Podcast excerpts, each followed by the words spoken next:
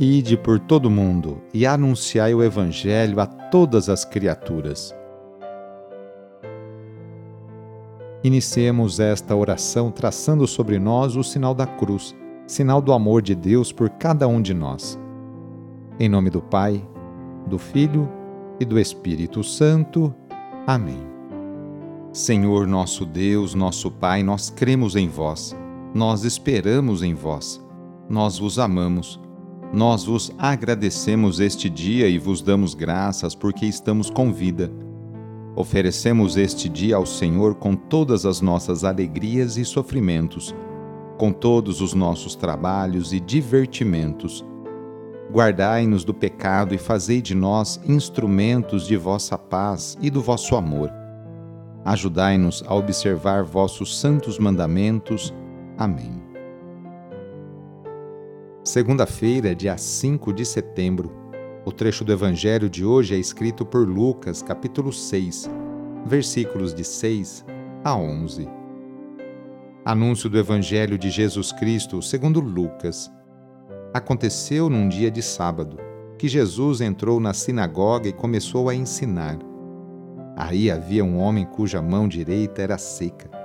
Os mestres da lei e os fariseus o observavam para verem se Jesus iria curá-lo em dia de sábado, e assim encontrarem motivo para acusá-lo. Jesus, porém, conhecendo seus pensamentos, disse ao homem da mão seca: Levanta-te e fica aqui no meio. Ele se levantou e ficou de pé. Disse-lhes Jesus: Eu vos pergunto, o que é permitido fazer no sábado? O bem ou o mal? Salvar uma vida ou deixar que se perca. Então Jesus olhou para todos os que estavam ao seu redor e disse ao homem: Estende a tua mão. O homem assim o fez, e sua mão ficou curada. Eles ficaram com muita raiva e começaram a discutir entre si sobre o que poderiam fazer contra Jesus. Palavra da Salvação. O bem deve ser realizado a todo momento. Foi o que Jesus fez. Passou pelo mundo fazendo o bem. Assim também os discípulos devem proceder. O homem da mão direita paralisada é alguém excluído e discriminado, porque impedido de fazer suas atividades. Em nosso tempo presente, fala-se muito em ambiente digital Seria bom a comunidade refletir se todos estão incluídos neste ambiente. A mão direita paralisada do homem do Evangelho representa o mal da exclusão que os sistemas injustos impõem sobre os pobres. A exclusão digital é um desses males. Devemos promover a igualdade de direitos a todos. Ser cristão significa não excluir ninguém. Iniciando a semana, nos colocamos nas mãos de Deus. Colocamos também nossas alegrias, dificuldades e conquistas. Agradecemos juntos a Deus as oportunidades que Ele nos concede para praticarmos o bem e a justiça no cotidiano. Invoquemos neste dia a bênção sobre o ambiente de trabalho por intercessão de São José, esposo de Maria e padroeiro de todos os trabalhadores, rezando. Ó Deus, nosso Pai, eis-nos aqui para iniciar uma nova semana de trabalho e exercer nossa profissão com dignidade e amor. Oferecemos nosso suor, lutas, alegrias e dores. Agradecemos pelo emprego e pelo pão de cada dia Pedimos em especial pelas pessoas desempregadas. Faze com que superem com fé e esperança essa dificuldade.